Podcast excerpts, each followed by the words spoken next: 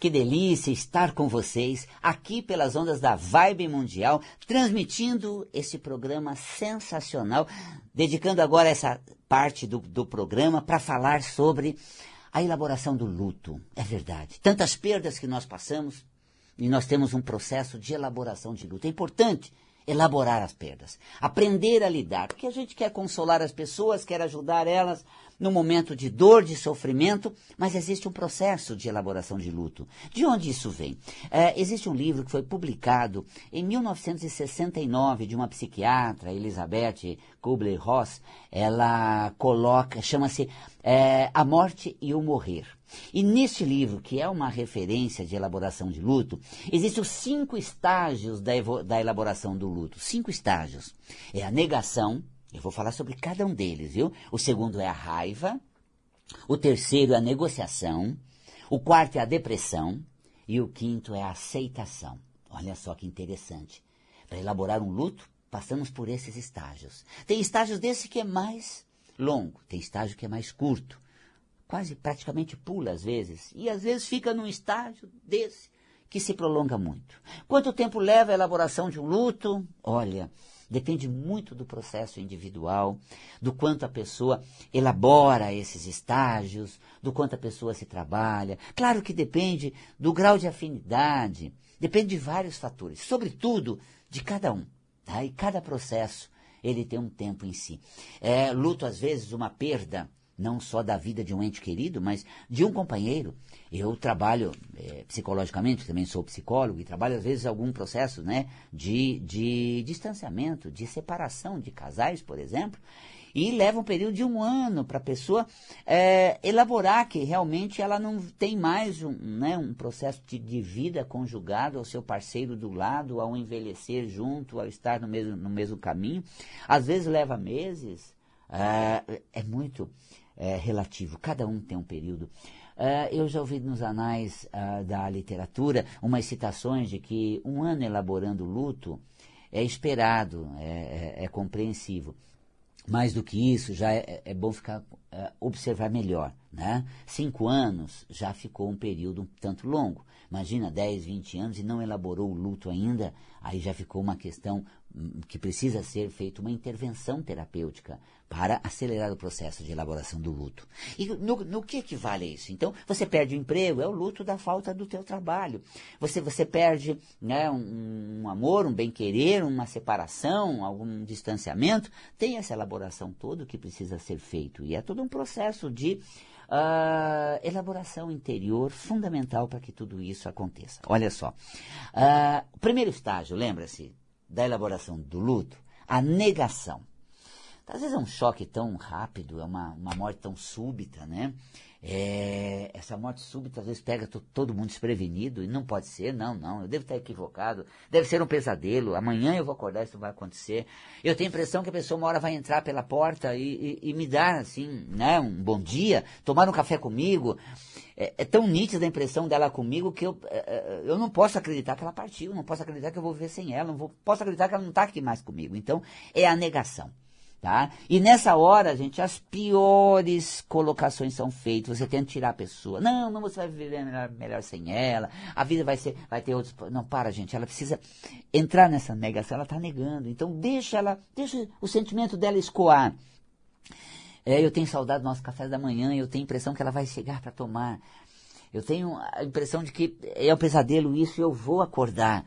Então Sabe, ela tem um tempo para elaborar isso, mas ela está no primeiro estágio, tá? Tá negando, tá? não está encarando. Acabou, hein?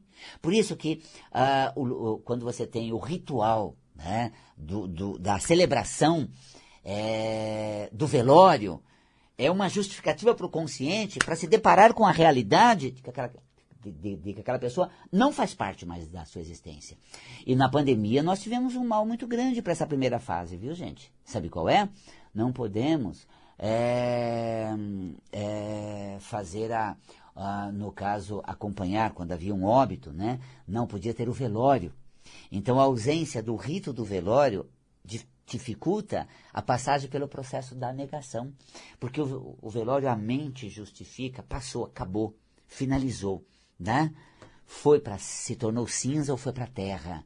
Então, é um, é um impacto mais forte e ajuda nessa, ah, nesse estágio da negação, a passar, não dá para negar. Eu vi com meus olhos, eu me despedi, eu senti a dor, tá? e aí, é, mas com a pandemia nós não podíamos velar, não, em alguns processos, somente um número bem limitado de 10 pessoas, então não tinha esse ritual. Ah, esse ritual ele é importante. Todos os rituais de passagem, eles ajudam no processo de, de é, elaboração desses ciclos, né? Então, o ritual de, de, de, passagem da morte, por exemplo, que é o velório, ajuda a gente a, a, a superar essa, esse primeiro estágio. E aí o segundo estágio, lembra-se, gente? A raiva. Esse da raiva, dessa revolta, é meio curioso, porque a raiva vai para tantos pontos, para tantos fatores, gente. Mas a gente não deixa ela vir como precisa. Precisa ter uma certa raiva precisa deixar a raiva vir, lidar com a raiva, porque pela metafísica da saúde, a raiva é a contenção da agressividade. Então a força agressiva é que nos move no mundo, quando eu bloqueio ela, vem esse essa, né, essa, essa revolta, esse rancor, essa raiva para quebrar. Então a, a raiva ela quebra as barreiras para que possamos nos expor e deslanchar no processo. E a segunda, segundo estágio de elaboração do luto, então, é a raiva. E é interessante que é, é, é, é, meio que conflituoso. Como é que você vai sentir raiva de quem você ama e partiu, gente? Aí você fica com raiva do, do que? Eu, eu tenho um, um processo que eu acompanho terapeuticamente de uma mãe que perdeu um filho maravilhoso, seu braço direito, seu companheiro, de toda hora, por certo que morava em outra cidade, mas era aquele que vinha, acompanhava, e era um astral maravilhoso, uma cabeça incrível. De um momento para o outro, teve um último suspiro e a passagem, e o choque. E aí ela né, teve todo aquele processo de lidar com todo o ritual, né, com todo o velório e se deparar com essa ausência, e aí estávamos trabalhando recentemente a questão da raiva. Ela falava assim, Valcapelli, eu tenho raiva de mim, Valcapelli. Porque eu não estou conseguindo fazer minhas coisas, não estou conseguindo fazer minha vida andar, Valcapelli.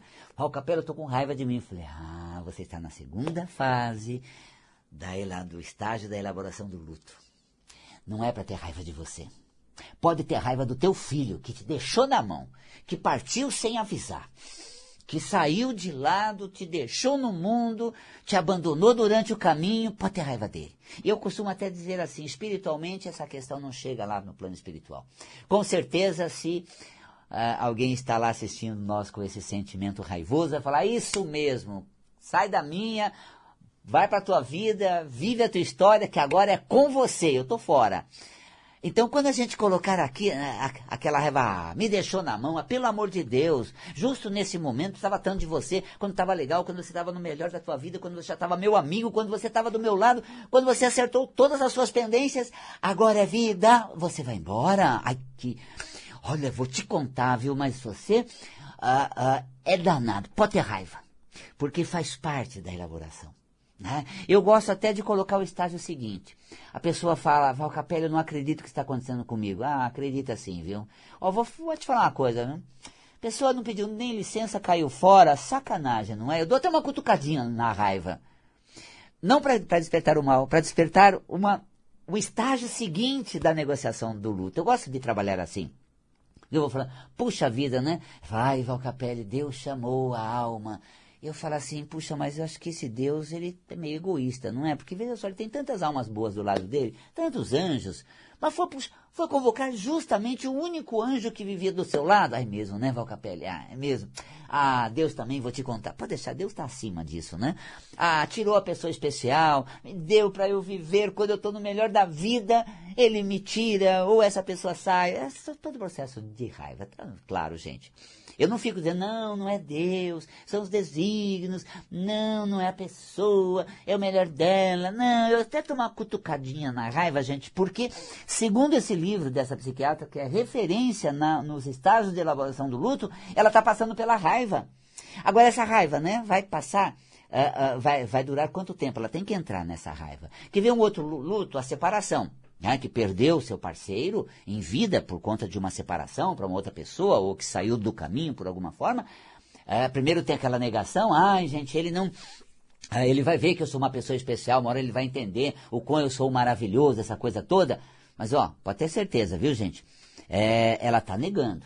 Aí ela entra na segunda, que é aquela raiva, né? Esse infeliz, uma hora vai ver o que perdeu, o talento que eu era. Ele é que perdeu, azar o dele, caiu fora no momento em que eu precisava dele e ele também não estava comigo. Aquele, né? O falecido, digo, meus pêsames. Não, vaso ruim não quebra, Val Capelli. Tá lá, vivendo aquele processo, noutra situação, no bem bom, e eu aqui. Ela está nesse processo da raiva. Faz parte. É a raiva, é um, é um movimento de elaboração, segundo estágio da elaboração do luto. Né? Então, assim, eu coloco a raiva, porque às vezes a gente fica com raiva de alguém, de outro. Não, é a raiva tem que vir mesmo em relação ao processo, que eu preciso entender esse processo, elaborar esse processo, para que ele seja feito com toda a intensidade. Então, essa elaboração do luto, segundo estágio, é a raiva. Né? Não procure o culpado, não. Não queira achar alguém para você dar é, né, é, é, dar essa, é, descarregar essa sua indignação. Não, não procura não. Está ali, essa pessoa realmente uh, pode sentir, você, você está sentindo essa energia vindo para fora. Lembra-se do terceiro estágio do, da elaboração do luto? A negociação, a barganha. É, gente, essa barganha, ela é incrível, né? Tem tanta gente ruim, tem tanta gente nada a ver, tão com a saúde de ferro firme, forte, onde já se viu justo quem é muito especial cai fora, gente. Porque comigo, né? Essa é barganha.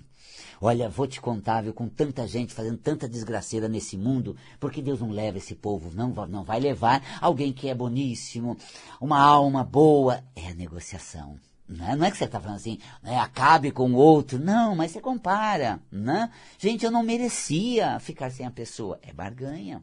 Eu não merecia isso na minha vida. Eu não merecia. Depois de tudo que a gente fez, de tudo que nós lutamos para estar aqui, a gente merecia estar junto. Ele do meu lado, nós dois. Mas não estou.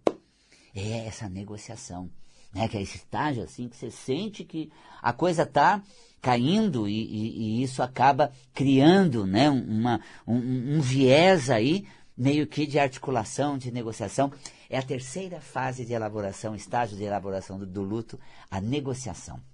Né? Porque comigo, porque não com outro, eu, eu não merecia isso, é, a pessoa não merecia passar por isso, ela é, foi uma injustiça, a negociação. E aí vem a depressão a depressão, que já é a quarta, o, quarto estágio, a quarta fase. Às vezes eu quero chamar de fase, outra vez de, estágio, né? Que tecnicamente é estágio do luto, né? Gosto de fase de elaboração, uma maneira muito mais clara de colocar. Então, o quarto, né, é, estágio do luto é a depressão. Essa depressão, porque são muitas perdas, gente. Mas não é uma depressão patológica, doente. Gente, tô triste, gente. Eu estou aninhado numa dor, uma dor que está doendo. Né? É quando eu recolho e começo a elaborar essa dor, gente. E, e o que a pessoa precisa, gente, não é de quem arranca, tira ela, para com isso, veja o dia. Não, de, deixa esse estágio do sentimento dela. Você sabe que um psiquiatra colocava assim, sabe? A diferença de uma depressão química, né? E de uma tristeza, de uma perda, de uma dor, que poderia até ser esse estágio da elaboração de um luto, que essa depressão, é, é, a seguinte: por exemplo, você tem uma mulher com seus filhos lindos, maravilhosos, e o seu parceiro ali que a ama muito, com o seu motorista na frente: Mamãe, vamos viajar, vamos juntos para um lugar maravilhoso. Meu bem querer, espero você com a gente, você é muito importante. E ela diz assim: Vão vocês, me deixa aqui, apague a luz e me esqueçam. Essa é a depressão química. Agora, existe um outro que é uma depressão emocional, no sentido de que é um vazio que está sendo elaborado, que a pessoa está trabalhando, que ela está se deparando com ele, aquele momento da tristeza, onde, ah, por exemplo, ela, ela não tem a, a, a quem, não tem com quem, e nem tem a ela mesma. Eu vivi tanto com vocês que eu esqueci de viver comigo. Eu só sei caminhar do seu lado, eu só sei estar com você. Mas eu não sei vir para mim. Eu não sei me convidar para as coisas. Será que eu quero um chá ou um café? Eu estou com sono ou quero assistir uma série? Eu estou com fome? Estou com sede? Como é que eu estou agora? Sabe? Essa autorreferência, essa autoconvocação, ela não existe. Então é curioso que a gente não tem esse estágio de uh, uh, avivar, uh, se solicitar se visitar, se acender, né? se colocar nas coisas. Nós, nós perdemos isso, nós não desenvolvemos isso. Então precisamos é, reatar isso tudo para que a gente elabore. Conforme você recolhe no seu sentimento e deixa a dor doer, vive a, essa, essa dor pelo período em que ela está doendo, né? às vezes a pessoa eu já tive pessoas que chegavam assim, naquele ponto de dor que ela falava, Val Capelli, como é que eu faço para tirar essa dor de mim? Eu disse, olha, é um processo ainda que você vai sentir tudo que vem depois, depois de você passar por essa dor. Agora é só doer. E agora é o que você tem para sentir. Aí ela falou, mas tem então um jeito de tirar isso. Eu falei, olha, é, tem uns robôs, um ciborgue aí, né, que eles uh, querem, dão tudo para se transformar em humano só para sentir isso aí. A gente pode ver para fazer uma barganha, uma troca com eles. Quem sabe você passa a ser ciborgue, não sente, não sente isso, e deixa ele sentir o que é ser vivo, ser humano, sentir a dor que está doendo. Olha, gente, essa dor, a gente acabava a sessão brincando assim. Na sessão seguinte, ela falava, Val Capelli, eu senti uma felicidade tão grande, mas eu tive um dia tão feliz, Val Capelli. Eu falei, tá vendo?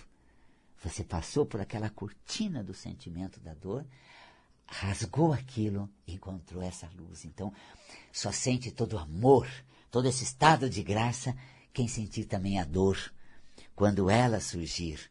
E ela tem um período para que ela passe. Então, elaborar isso. Claro, né, gente? Tem um time aí quando é depressão patológica, quando isso se torna necessário de intervenção, mas às vezes é só tristeza. Né?